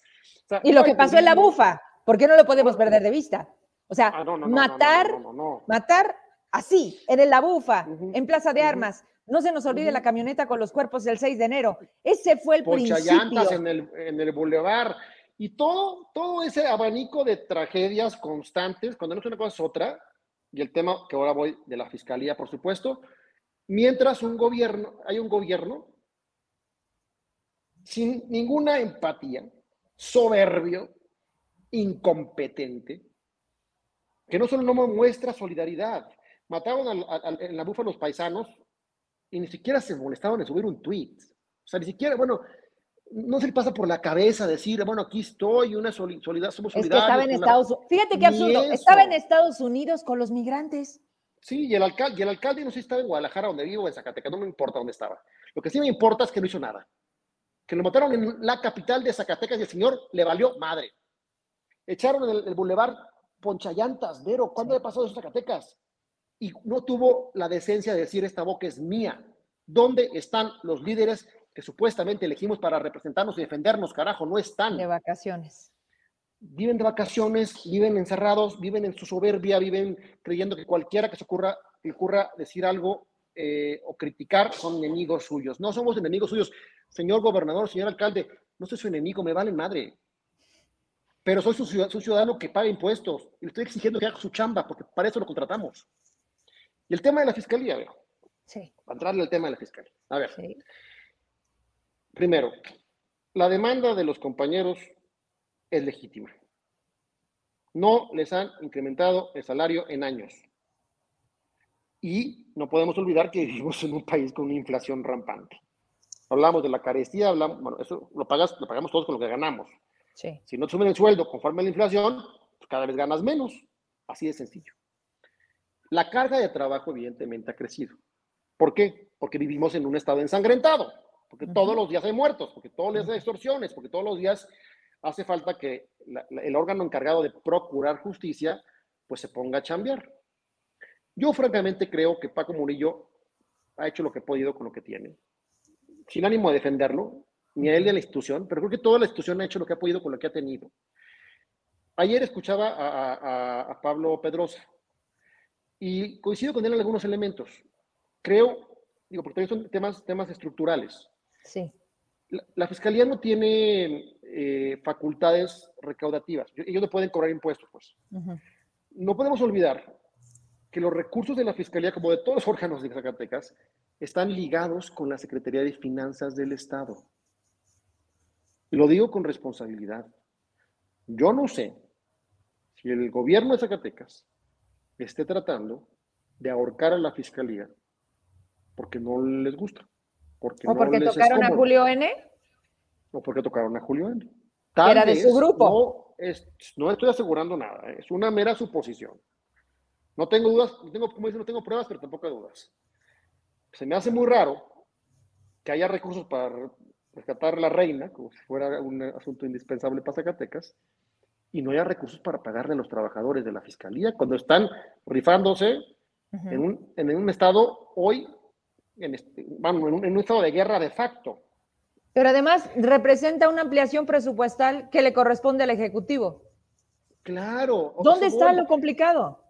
La lana, la lana la maneja finanzas. Así es. La maneja el gobierno del Estado no el secretario de Finanzas, la maneja algún estado, quiero decir. O sea, la, decisión es del gobernador para acabar pronto. Sí. Si el gobernador hoy, mañana cuando se despierte, dice, ¿sabes qué? Sí hay que ayudarlos, se resuelve En, lo que hace la transferencia, Vero. Ya ni siquiera tiene que esperar media hora para que den alta la cuenta, en 20 minutos la resuelven. No lo han resuelto porque falta voluntad política. A ver, pero voluntad política cuando te pones en esta posición de quítate y vemos, o sea, esa ha sido la postura del ah, secretario general. David Monreal no ha salido a emitir ningún mensaje respecto a la fiscalía. En la mesa no se ve Ricardo Olivares, se ven segundos.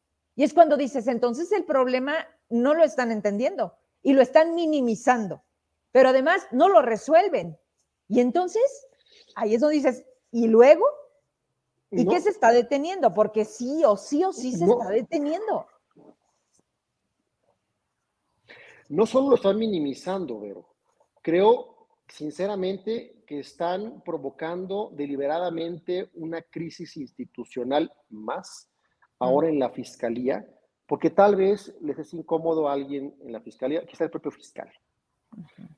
A ver, la reacción de Rodrigo Reyes Muguerza en este video que circuló el pasado domingo, yo no daba crédito, yo no doy crédito todavía mira que de verdad yo sigo, sigo sin digerirlo. Yo, cuando llegó Rodrigo, lo digo mm. sin, ningún ambaje, tuve esperanza. Dije, mira, tal vez viene de... Se congeló. ¿Me escucha Ray? Creo que por ahí nos hizo una jugada el internet. A ver, ¿te vuelves a conectar? Oye, ¿está por ahí el diputado Correa? Conectado. ¿Ya está, Ray? Estamos de regreso. El diputado Lupe Correa se va a conectar en este momento. Oye, es que, es que ahorita me estaban diciendo que se quiere conectar el diputado Lupe Correa, ¿sabes por qué? Porque tomaron el bulevar personas que buscan a sus desaparecidos, los frijoleros querían ver a Verónica Díaz porque los programas no están llegando y nadie resolvió porque traían como un eventito en Morelos y tampoco estaba el secretario general de gobierno. Ya ves cómo es esta comitiva del gobierno que a donde va uno van todos y los problemas aquí, ay, mañana los vemos. Entonces, creo que le tocaba porque iba para Tlaltenango, se acaba de conectar. Es más, ¿te parece si lo saludamos juntos? Sí, no. Vente, con nosotros, diputado, porque se bajó para, para tratar de resolver esto, pero quiero que nos lo diga de viva voz porque él estuvo en la mañana en esta toma. ¿Cómo estás, diputado? Buenas noches. Hola, hola, hola, hola, ¿cómo estás? Buenas noches, amiga. Vero, hola, Raimundo, qué gusto saludarte, amigo. Oh, oh, hola, qué gusto por saludarte. tierra, por tierra caliente, por los cañones, acá andamos en chinga, como decimos acá en el rancho. Oye, Lupe, ¿qué, ¿qué, pasó en la mañana? Cuéntame, porque de ahí es de donde digo, tengo que buscarte. En la mañana tú ibas para ah, mira, a ver. Este, pues primero saludarte, amiga, y también felicitarte por, por el tema de, de tu incorporación a este medio de comunicación. Yo creo que ya esperaba ver en tu, en tu imagen, esperaba ver que dijera Verus, Verus Latinus. Este, pero bueno, ya ahí te quedas con la idea, amiga. Ya, nos, ya, nos, ya me tenías muy abandonado, pero bueno, amiga, aquí andamos con mucho gusto. Saludo también al diputado federal Miguel Torres, que veo que por ahí está conectado. Saludando. Sí, amiga, efectivamente, este, tenía yo una reunión acá en Tlaltenango, de hecho, pues llegué un poquito tarde, acá me disculpé, este, saliendo eh, de otras actividades que tenía la legislatura y pues nos agarró el tráfico y duramos cerca de pues una hora, una hora y media y ya casi para llegar a la salida a Jerez estaba muy complicado el tema, muy saturado, yo miraba a mucha gente desesperada, había incluso familias con bebés pequeños y pues tú sabes amiga que que muchos vehículos, por, por eh, muy recientes que tengan su modelo, pues muchos no traen el aire acondicionado funcionando. Entonces, pues dije, ah, caray, pues ¿qué estará pasando? Mm. Me bajo del vehículo, de la camioneta, y avanzo como unos cinco minutos hasta donde estaban las personas manifestándose. Y, y, la sorpresa es que no había, nada más había personal de, de vialidad, de tránsito, obviamente, pero no estaba nadie entablando un diálogo con los manifestantes y fue lo que yo me pregunté, dije, ah, caray, y me acerqué con, con, una de las personas y le dije, oiga, disculpe, dije, ya está, ya estarán, ya están teniendo este, atención por parte del gobierno del estado, alguien los está atendiendo. Dice, no, la verdad es que no, nadie se ha acercado. Dije, oye, pero pues ya tengo yo, yo tengo más de una hora esperando allá y me dicen que nadie se ve acercado. Entonces, pues sí es un tema muy triste y muy lamentable. Y, la verdad, pues dije, bueno, pues yo, yo soy diputado local, dije, yo, sé, yo entiendo que no tengo la representación y tengo la autoridad para hacer este tipo de acuerdos, pero si en algo puedo apoyarles, si en algo puedo aportarles, con muchísimo gusto. Veo mucha gente que está ya estresada por bastante tiempo que tienen los vehículos aquí eh, en fila. Y le dije, si en algo puedo servirles, pues tengo algunos números de teléfonos, tengo el teléfono del fiscal, tengo el teléfono de la presidenta de la Comisión de Derechos Humanos, si en algo puedo apoyarles, pues este, aquí estoy a la orden. Y se acercó por ahí este, un familiar de una de las, de las jovencitas. Ah, el tema es por, por dos, dos jovencitas menores de edad que desaparecieron en la escondida este, ya hace 11 días y no han tenido una sola respuesta por parte del gobierno del estado ni tampoco de la fiscalía. Eh, en ese momento, pues yo les digo, a ver, permíteme, tengo algunos teléfonos de, de, aquí de la Fiscalía y tengo el teléfono también de la presidenta de la Comisión de Derechos Humanos y si ustedes me lo permiten, pues yo puedo este, buscarles una cita con ellos y comunicarme para que nos permitan a la gente a la gente avanzar. Yo entiendo, yo entiendo que el tema es muy delicado, entiendo que, que ustedes están sufriendo, pero bueno, creo que creo que el hecho de que nos tengan aquí a, a, a toda esta gente esperando en poco va a solucionar. Entonces, eh, las familias accedieron, conseguimos por ahí, tuve una llamada con, con, la, con la presidenta de la Comisión de Derechos Humanos, con Marisela Dimas, a, la cual yo le agradezco en este espacio mucho que me haya tomado eh, la comunicación y se comprometió a recibir a la familia. Entonces, al En ese momento. diputado, o sea, en, ese momento, pero sí, se, sí permitió este, acercarse a ellos, ya sea el día de mañana, cuando ellos tengan, ya tienen los teléfonos, ya, ya, ya se compartieron los teléfonos y ya van a tener un diálogo. Entonces la familia accedió y se liberaron las vialidades. Pero en resumidas cuentas, lo que yo quiero eh, compartirles es que eh, lo que vemos de parte de las familias, de parte de la ciudadanía, es que eh, obviamente con un legítimo derecho a manifestarse lo hacen, pero que si el gobierno del Estado, a través de sus conductos, pudiera atenderlos, pudiera de alguna manera eh, dialogar con ellos, las familias es lo que buscan, la atención, el que sientan que su gobierno las está atendiendo, las está escuchando, las está respaldando, aunque no resuelvan el tema en ese momento. entendemos perfectamente las circunstancias que hoy vive el gobierno del Estado, entendemos perfectamente las circunstancias que hoy vive también la propia Fiscalía del Estado que tiene por ahí este, tomadas las instalaciones y entendemos que tal vez por esa situación se estén retrasando algunos, algunos temas en específico. Sin embargo, creo yo que aquellos que no se están manifestando en, la fiscalía, como es el propio, el propio fiscal, como es su gente cercana, pues por lo menos deberían de estar atentos en este tipo de situaciones que la ciudadanía demanda de manera oportuna. Entonces, eh, mire tan simple, en conclusión, mire tan simple.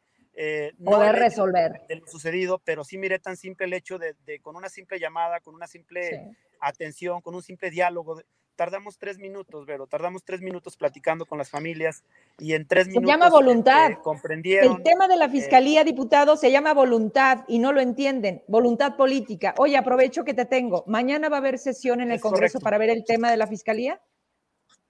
No hay sesión todavía mañana. Entiendo que la sesión ya es la permanente. No estoy yo en la permanente, pero te mentirías, te, te, mentirías si te digo que va, a haber sesión o no va a haber por parte de la permanente. El periodo extraordinario ya se cerró precisamente el día de ayer con el tema que traíamos de la reforma política, que al final de cuentas eh, como que entró y no entró, y al final de cuentas se quedó en la comisión para el análisis, el debate de las plurinominales, pero eh, ya se cerró el tema de los del, del, periodo extraordinario. Ya vamos a esperar al primero de septiembre para arrancar el segundo periodo, digo, el, el, segundo periodo del año ordinario, en forma ordinaria, y estaremos abordando bastantes temas en la complejidad que vive Zacatecas, tenlo por seguro. Oye, y ya te veré también en este espacio que luego me regañas porque tú no vienes. A ver, dos. No, me tienes personas, personas de, de búsqueda. Y yo he parado de trabajar yo soy, que, yo, yo soy... Que, miré la nota que ya eras corresponsal de Latinos, dije, no, pues menos, digo, si no me... No, pues menos, mira, ya te debe. Pero no, bueno, gracias, amiga, aquí estamos, de verdad, y te agradezco mucho, la verdad, el espacio, saludo con mucho, con mucho cariño siempre a mi amigo Raimundo, que por ahí estamos coincidiendo en varios temas, ¿verdad, mi Raimundo? Así este, es, próximamente, ojalá podamos, podamos reunirnos para, para poder compartirlos. Eh, los temas por ahí juntos de lo, de lo que viene, eh, no nada más para Zacatecas, sino para, para todo México. Te está escribiendo Miguel Torres y te dice, el diputado Lupe Correa es presidente de la Comisión de Presupuesto en el Congreso del Estado. Él podría convocar a la mayoría opositora para hacer una reasignación presupuestal de los subejercicios de las dependencias estatales para apoyar a los trabajadores de la Fiscalía. ¿Se puede o no se puede, Lupe? No me ayudes, compadre. No, al contrario. ¡Ay, Gracias, Miguel. A ver. El tema, déjate comento, el tema de la Comisión de Presupuesto y Cuenta Pública, que un servidor tiene el honor precisamente de presidir, como lo dice el diputado federal, efectivamente en nuestra, en nuestra facultad está el tema de recibir pero ya no es una modificación por parte del Poder Legislativo, ya tiene que ser, y la, y la, la ley orgánica lo manifiesta de esa manera, incluso la ley dice que tiene que ser a propuesta del Ejecutivo, porque nosotros ya autorizamos una vez el presupuesto. Y déjame decirte, Vero, que se me hace un poco extraño el tema el tema de la fiscalía, porque el fiscal, en las reuniones que tuvimos, ustedes pueden revisar los videos eh, de la propia comisión, prácticamente lo que solicitaron fue prácticamente lo que se les autorizó. Con eso, eh, con eso ellos eh, dijeron, con nosotros con ese tema estamos este, completos. Entonces, por ahí, por ahí nosotros creemos que pues que el tema viene más bien por otro lado. Ojalá, ojalá que en la voluntad política que existe tanto del gobernador como del propio fiscal, de alguna manera se puedan, se puedan sentar y puedan apoyar a esas familias. Entiendo, entiendo, no sé, no sé el número de manifestantes, pero entiendo que es un número considerable. Ojalá que puedan en la voluntad política, el gobierno tiene recursos suficientes para atender ese tema. Desde la Comisión de Presupuesto, por supuesto que los recibimos y los atendemos. No tenemos hasta ahorita ninguna solicitud. Yo con mucho gusto me ofrezco para armar el diálogo cuando, cuando gusten y quieran en, en el propio Poder Legislativo. Estamos atendiendo no nada más el tema, no nada más el tema de la Fiscalía, estamos llevando también el tema ya del propio ISTESAC, que es un tema que ustedes saben que, que es una bomba de tiempo y ya se armó una comisión especial para, para el tema de, del ISTESAC, se está avanzando. Eh, de hecho, hoy tuvimos una pequeña reunión al respecto con el tema del ISTESAC y en el tema de la fiscalía también eh, me ofrezco para coadyuvar en, en, la medida de nuestras posibilidades como diputados. Por supuesto que tenemos muchísimas facultades y estamos listos para ejercerlas. Raimundo. Pero, pero, perdón, perdón, Lupe, ya me voy a meter aquí mi cuchara. A ver, pero, pero ¿cuál voluntad política del gobernador, Lupe? ¿Y cuáles otros intereses que están de por medio? A ver, primero la tuya, primero la tuya. A ver, rapidísimo, como tú lo acabas de vivir, ¿no? Justamente el, que no tenga ni siquiera la decencia de ir a atender a los manifestantes, pues muestra la total ausencia de voluntad política y de empatía. Lo hacen con esos compañeros, conozco a Norma, conozco a varios de los compañeros familiares de las personas que se aparecieron en escondida, soy de la capital, conozco a la gente de la capital, eh, y vamos, justo hace rato hablaba justamente con quienes cerraron la carretera, son, amigos míos.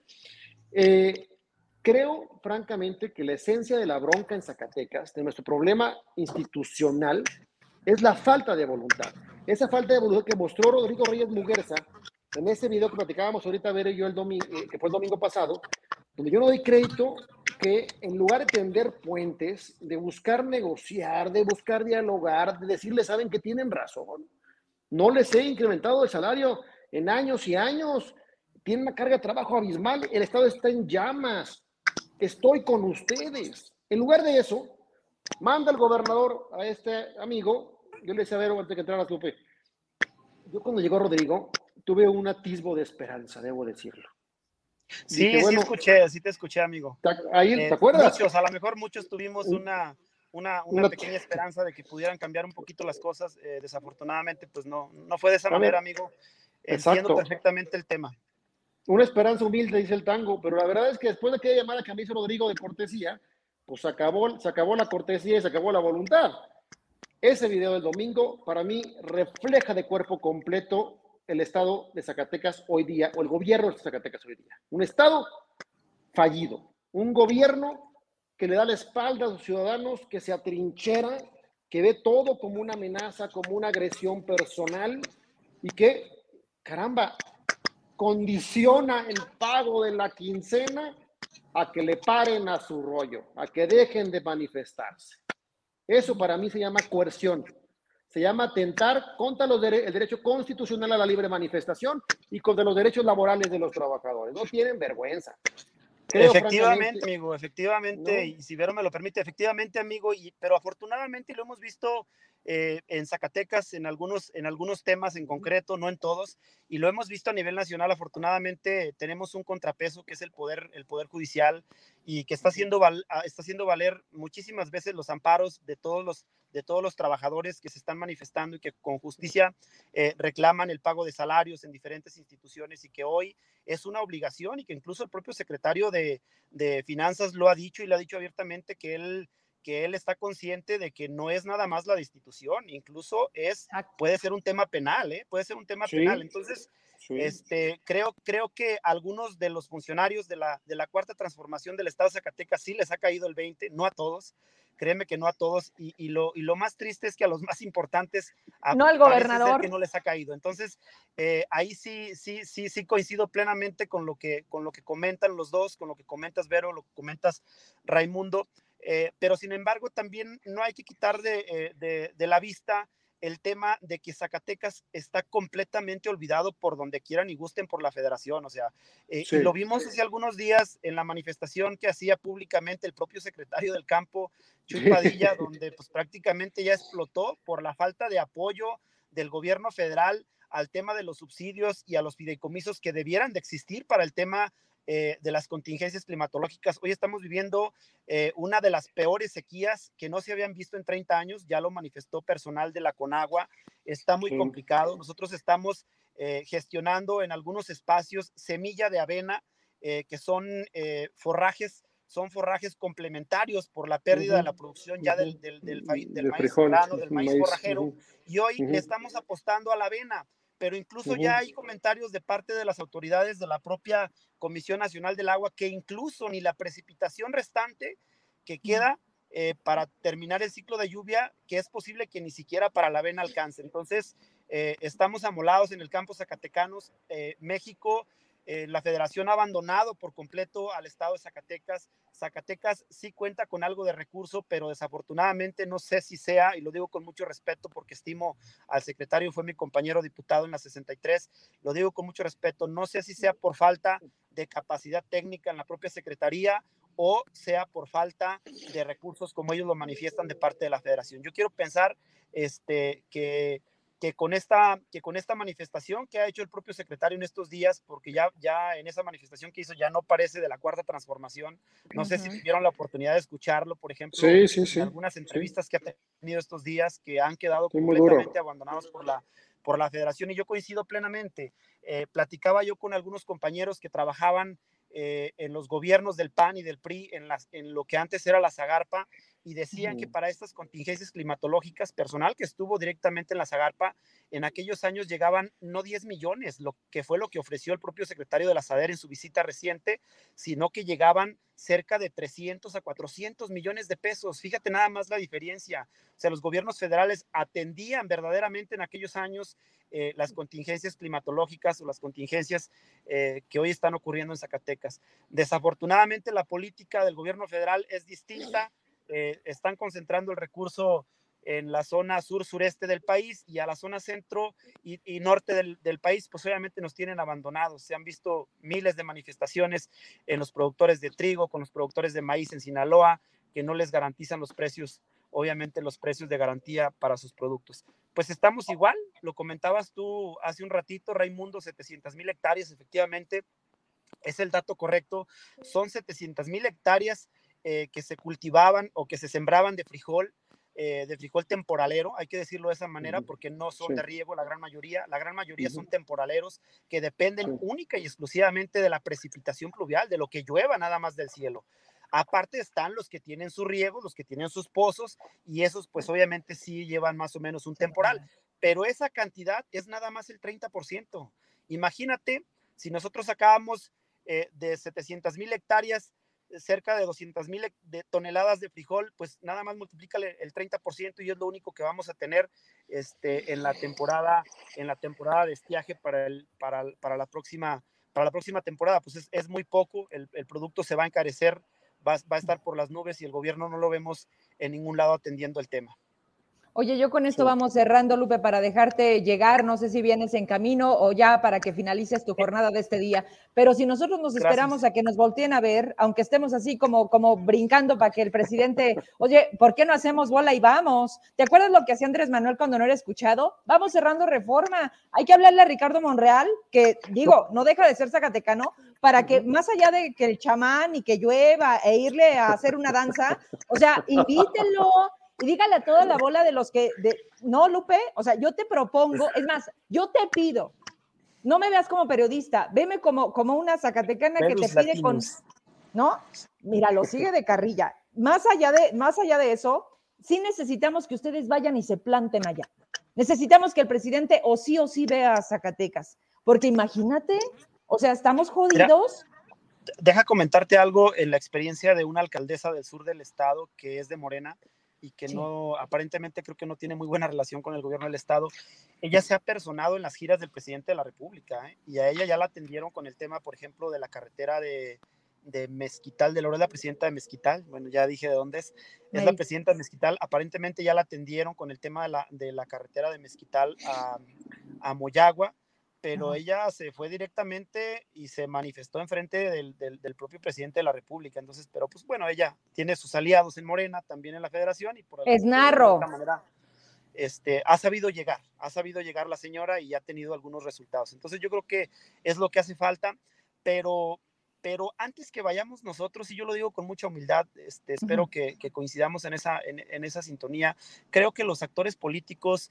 Eh, no quisiera sentirme de esa manera, pero creo que estamos un poquito desacreditados para el tema de las manifestaciones. Y lo voy a decir con mucho respeto para los tres partidos políticos que hoy este, me llevaron en representación a ser diputado local, el PAN, el PRI y el PRD. Creo que es más legítima una manifestación de la ciudadanía, es más legítima una manifestación orgánica. Claro que estamos para apoyar. Creo que daría más resultado apelando al, al y lo voy a decir con esas palabras, apelando al egocentrismo del propio presidente de la República, creo que atendería de mejor manera a un grupo de personas que a los propios políticos, porque ya sabemos si se apersona el, el coordinador del PAN de, de, Zacatecas. Es politiquería. Es neoliberal, es, es politiquería. Entonces, eh, creo que debemos de ser inteligentes.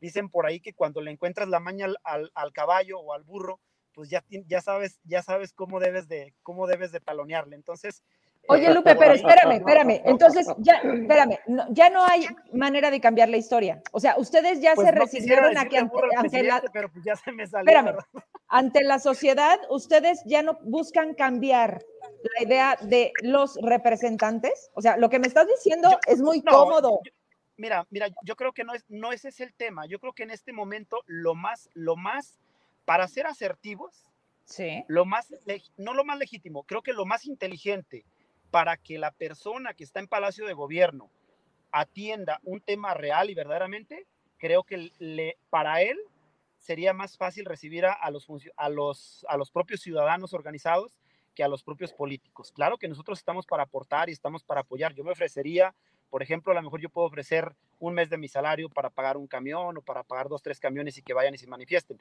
Pero obviamente tendríamos que ser de manera muy inteligente porque, como digo, y lo repito, aunque se escuche medio feo, este, cuando le encuentras la maña al caballo, yo no quiero decir burro, cuando le encuentras la maña al burro, pues tienes que, tienes que saber cómo talonearlo. Así de simple. Te espero aquí en el estudio.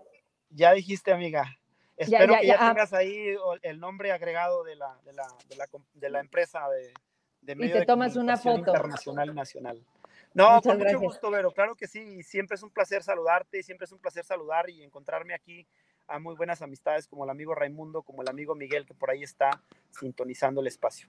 Un abrazo siempre. Oye, con esto nos despedimos. Raimundo, ¿te fijaste lo que dijo el diputado? La lana ahí estuvo. Tuvieron oportunidad de pedir y el fiscal no lo pidió. Digo, no se me puede escapar este dato porque se me hace muy relevante. Lo está diciendo el diputado, de donde se designa el presupuesto. Entonces, ¿no le importó al fiscal? ¿Veía venir el este problema? este año, amiga, este, este año, por ejemplo, el presupuesto iba muy considerable en todas las dependencias, ¿eh? Si tú te fijas, no hubo no, no fueron a comparar. A ver, pero eh, una, una, una, duda, una duda, porque sí, ese tema es muy importante, lo comenta Vero. Se etiquetó el presupuesto, ¿no? O sea, el presupuesto ya está etiquetado para la fiscalía y está en las arcas de finanzas del Estado. Sí. sí. A ver, ese recurso tendrá que llegar a la fiscalía ya sin, sin que mediara mayor tema, ¿no? Digo, si ya está etiquetado. Ya, lo, que pasa, amigo, lo que pasa, amigo, es que, eh, bueno, ese tema ya le corresponde a finanzas, pero lo que nos han platicado los, los, técnicos de finanzas es que se hace una calendarización, o sea, no significa que por el simple hecho eh, de autorizar un presupuesto ya lo tengan inmediatamente, o sea, eh, se hace una calendarización y se dice, a ver, la fiscalía va a tener tantos millones eh, del primero de enero al tal, al tanto de marzo, bla, bla, bla. O sea, hacen ellos una calendarización para el reparto del recurso. No significa que tengan el presupuesto en sus manos en ese instante. ¿Qué puede estar pasando en este momento, amigo? Y que ellos tienen un argumento y que puede ser un argumento válido, pero sin embargo, este, hay elementos para revertir ese discurso que pudieran sacar ellos. Ellos pueden ahorita hablar en el tema de que la recaudación a nivel federal bajó, y es real, para Zacatecas bajó, bajó cerca de 1.800 millones de pesos. Sin embargo, lo que nosotros podemos argumentar es que Zacatecas tenía un presupuesto considerable en un fondo de estabilización a nivel federal. Sí, también. Que si, que si la recaudación a nivel federal no se cumplía, entraba ese fondo de estabilización y el recurso no dejaba de llegar a las dependencias. No, no, sí, mi, pregunta es digo, un poco eh, lo que contaba Vero digo, por lo que entiendo, y coincido contigo, yo sé que es una calendarización, incluso el recurso llega en marzo, más o menos. Primero meses luego no hay lana porque justamente claro. Eh, empieza, empieza a tener la recaudación, bla, bla, bla. Pero si ya estaba asignado el recurso para la fiscalía calendarizado por todo el año, ese recurso tiene que depositarse los finanzas a la fiscalía cada mes, ¿no? Ya, ya de, de, de, cajón, pues, porque ya está autorizado por las, los diputados, que son quienes tienen la facultad. Claro. Amigo, sí, sí, no, nomás Ahí, ahí te quiero hacer una, una, acotación muy rápida. Mira, por favor, eh, por no sé si viste, por ejemplo, digo, ya que somos eh, Lovers, ambos, este, no sé si viste por ahí una iniciativa que metió eh, la, la, senadora para el tema de la Procuraduría y para el tema del sistema judicial. O sea, ella propone que, no, que el recurso del Poder Judicial no esté a expensas, no esté a ah, expensas del Poder Ejecutivo, que, esté garantizado en la Constitución que un porcentaje del, del, del recurso quede exclusivamente etiquetado para el Poder Judicial y con eso, con eso nos, nos, quitamos de tener al otro poder sometido por parte del Poder Ejecutivo. Claro. algo parecido se tiene que hacer aquí en Zacatecas, algo parecido se tiene que hacer en todos los estados donde exista la plena autonomía de los poderes y que no haya intromisión entre ellos. Entonces, eh, creo de acuerdo. que, ese es otro tema que tenemos que abordar próximamente en el poder, en el poder legislativo, el tema de verdaderamente, verdaderamente autonomía. de manera autonomía financiera, la, autonomía en, en, temas económicos, obviamente, como dice Raimundo, no, no, no los aspectos tanto jurídicos, eh, pero sí. en el tema, en el tema económico, sí dejarlos completamente con la certeza de que van a recibir cierta cantidad de recursos, pase lo que pase, ¿eh? pase lo que pase, y que no dependa de caprichos. Que no dependa de la voluntad del gobernador o que no dependa de la voluntad del propio presidente de la República como está sucediendo en este momento. ahí está el meollo, de Lupe e Ibero. Si hay un presupuesto asignado por el Congreso del Estado, que es la soberanía que puede hacerlo, sí. y ese recurso no está llegando a la Fiscalía, es por una decisión política del gobernador. Y entonces se revierte el mensaje. Son argucias y elementos técnicos que, que emiten, de, son argucias y elementos técnicos que emiten ellos y, y que los, los, pueden justificar jurídicamente con el tema del recorte presupuestal, amigo. Pero sin embargo, si nosotros buscamos el esquema eh, legal, en el marco jurídico, para garantizar que el presupuesto que se le etiquete al Poder Judicial llegue. No sé que no cambie, claro, no, pueden tocarlo. Sin, sin, moverle una coma, creo que debemos de avanzar. A mí me pareció genial la propuesta de Xochitl Galvez. Sí, lo es, lo este, es. Eh, creo, creo que es una buena iniciativa y en un buen momento. Te dejamos ir con, con la amenaza de que regreses, porque mira, nada más, tú nada más, habla, tú nada más te conectabas para decirnos que habías metido la cuchara para resolver el problema del bulevar y mira, hasta dónde te fuiste, hasta la cocina. Es que ya, ya, viene, el 24, amiga, hay que estar atento. Se nota. Aquí te espero. No es cierto, amiga, ya no tengo derecho a reelección, ya para que se despreocupen no, no. Los, los, posibles contrincantes, ya no tengo derecho a reelección. Habrá, no habrá reelección. Otros, otros, horizontes, Lupe, ahí nos bueno. encontraremos. Bueno, ahí nos encontraremos, amigo. Abrazo. Órale. Gracias, Vero. Que estén bien. Adiós. El diputado Lupe Correa, pues en esto que no estaba previsto, pero que salió mejor de lo planeado. Y vamos cerrando, querido Raimundo. Mira, no, sí. era, no veo no, problema, este, y no. funcionó el hecho de conocer de viva voz otras cosas que lo dices. A ver, espérame un poquito, repítemelo. Uh -huh, y, uh -huh. y, qué interesante porque luego también hacia afuera el mensaje no está tan claro, está un uh -huh. poco transgiversado y creo que hay que ir dejando claro cada cosa. Sí, sí, para ir cerrando, Vero, a ver, para sí. ir, y también darte una, una, una primicia, a ver, el asunto de la fiscalía. Coincido contigo, coincido con Lupe. Yo cuando digo que no hay voluntad política es justamente por lo que acabo de decir. O sea, si hay recortes, la responsabilidad del Ejecutivo es, bueno, vamos a recortar porque no hay de otra, en aquellas instancias que son menos relevantes o menos uh -huh. estratégicas. ¿En qué cabeza cabe que un Estado que es referente mundial por la violencia se les ocurra recortarle a la Fiscalía del Estado. Es que de verdad no me cabe en la cabeza. Recórtele a la reina, recórtele a las pachangas, recórtele los viajes, a los viajes a Dallas, recórtele a los tours del Roy Barragán por el mundo para conseguir nada. Recórtele lo que tengan que Y la página caída. Y la página que luego ya, ya, ya tú, tú lo, lo, oíste que la, que la que la reactivaran en dos horas porque se, dieron cuenta de tu publicación. Pero lo que voy es, recorten no tengan que recortar, pero por amor de Dios no recorten en los temas centrales, coyunturales, que afectan a la gente. Creo que, lo digo con, otra vez con responsabilidad, creo que estos recortes, que no son tema de sector de finanzas, son temas que vienen de arriba. El responsable primigenio se llama David Monreal Ávila. Estos recortes no tienen justificación porque atentan contra una prioridad central en Zacatecas, que es recuperar la paz. Ahora bien, eh, al margen de lo que ya platicamos de este video totalmente fuera de lugar del secretario general de gobierno, de la amenaza de la coerción contra los trabajadores. Hoy el asunto está entrampado, está entrampado como está entrampado prácticamente todo, porque no son capaces de, de, de, de resolver nada. Es, es, es, impresionante la incapacidad, la, la, la incompetencia. Eh, bueno, ante la desesperación, los compañeros de la fiscalía, como lo han dicho antes, los desplazados, los compañeros del ISTESAC, los compañeros de salud, mucha gente, pues han volteado a ver, a tratar de alzar la voz con quien, pues con quien tienen justamente la responsabilidad de representarles. Y en este caso, yo reconozco otra vez a Miguel Torres su apertura con todos los grupos sociales para tenderles la mano. Y es a través de Miguel justamente que eh, acordamos que mañana, jueves, a las 12 del mediodía, estaremos recibiendo en San Lázaro, aquí en la Ciudad de México, en la Cámara de las y los Diputados Federal, a una comisión, una delegación de los trabajadores de la Fiscalía del Estado, para que en el espacio de conferencias de prensa de la Cámara de Diputados y ante la prensa nacional, pues den a conocer su problemática. Creo que es parte de la responsabilidad de un legislador como Miguel Torres. En mi caso, pues me tocará eh, llevar este, esta conferencia arropado además con otros compañeros diputados, eh, con un único objetivo, pero no, no es, el objetivo no es golpear al gobernador, no es pegarle a nadie, te lo digo con toda franqueza. El objetivo es que los trabajadores puedan expresar su legítima demanda, toda vez que Zacatecas claramente han eh, caído en eh, oídos sordos.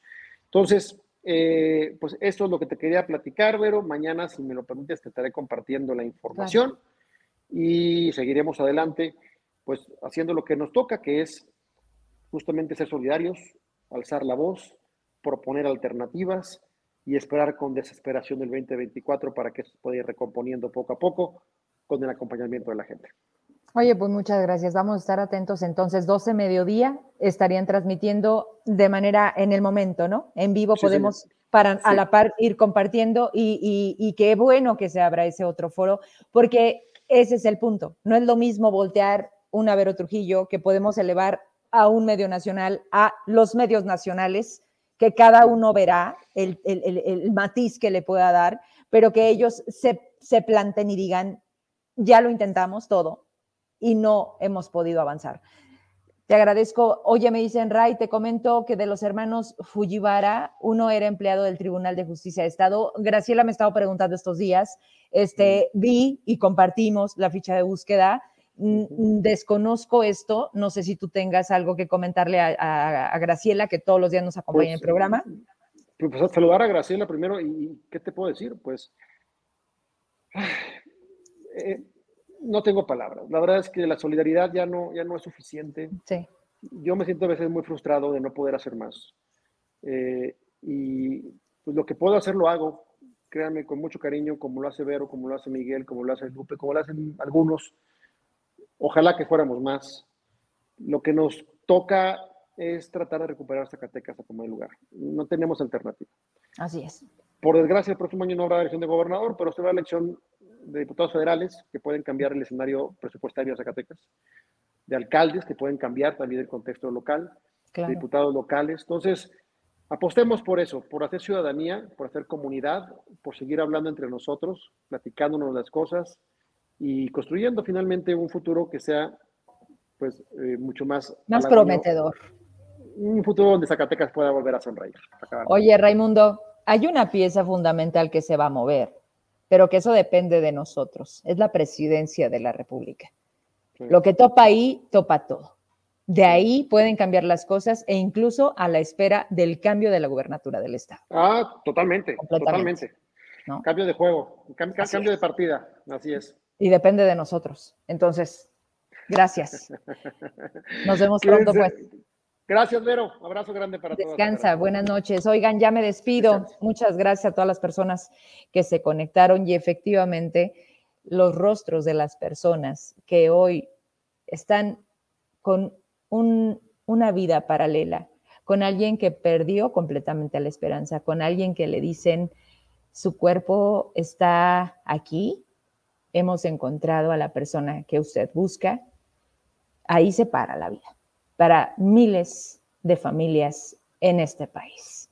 Si eso no nos mueve nada, es que entonces todos nos hemos perdido. Hoy no puedo dejar de pensar en esa falta de sensibilidad que le pido a Dios que este trabajo no me robe. Y ustedes, por favor, no normalicen lo que este, este momento de Zacatecas, que tanto nos está costando, doliendo, quejando, que no lo normalicemos, que no nos conformemos, que no nos resignemos, que digamos, ¿hay más? Sí, hay más. Necesitamos que haya más y yo confío en todas las personas con las que platico, que tienen fe en mi trabajo, que me dicen, Vero, has representado un cambio, Vero, has provocado una respuesta me doy por servida. No me canso, porque no me canso. Y el día que ya no quiero, descanso, agradezco y pido volver. Al día siguiente es un reset, es apagar la pila, es volvérmela a poner y le pido a ustedes que no se cansen, que se cambien la pila, que se reseten, que respiremos, pero que no nos demos por vencidos. Este Zacatecas tiene, tiene otro, otro futuro y hoy es difícil, pero no va a ser para siempre. Pero depende de nosotros. Y yo sí tengo ganas y espero que todas las personas que me ven, que me siguen, que confían, les pueda inyectar un poquito de esta esperanza, de estas ganas que siento porque valga la pena haber pasado en este momento, en esta vida, en este mundo, que pues así nos tocó vivir. Esta frase me llega tanto porque no hay elección, ¿sale? Y a los trancazos se les entra más parados, más firmes, más completos. Así que agarren sus pedacitos, porque también tenemos derecho a rompernos, porque somos seres humanos rotos por todo lo que nos ha tocado vivir, pero recójalo, reconstrúyase y vamos a darle poco a poquito, si se puede. Gracias. Buenas noches. Mañana, mañana programa especial, ¿verdad? Mañana, mañana es jueves. Es que ando un poquito fuera de, de órbita. Mañana nos juntamos. Pancho Esparza, Paco Reynoso, Juan Gómez, invitados especiales, programa revocación de mandato. Vamos a hablar de eso a fondo con los actores que nos van a decir quién, cuándo, cómo, por qué no, qué se ha hecho y qué nos falta por hacer. Lo más seguro es que adelante el programa, porque como somos muchos, va a ser un programa amplio y además es su participación. Siete de la tarde en un espacio que muchas gracias siempre por hacerlo posible. Ahí los espero. En mis redes les aviso todo, ¿va? Ya los dejo descansar. Bye. ¿Sabías que los residuos de gran tamaño necesitan un manejo especial? En Trash Manejo Integral de Basura contamos con un servicio domiciliar, responsable, consciente y organizado. En el municipio de Guadalupe, Zacatecas, en donde puedes agendar la recolección de aparatos eléctricos y electrónicos como computadoras, estufas, ventiladores, muebles, colchones y otros objetos. Comunícate con nosotros a número telefónico 492-264-8597 en donde te indicaremos el día y horario en el que podremos pasar por los residuos que no pueden transportar los camiones recolectores. Recuerda, este servicio está disponible únicamente en Guadalupe.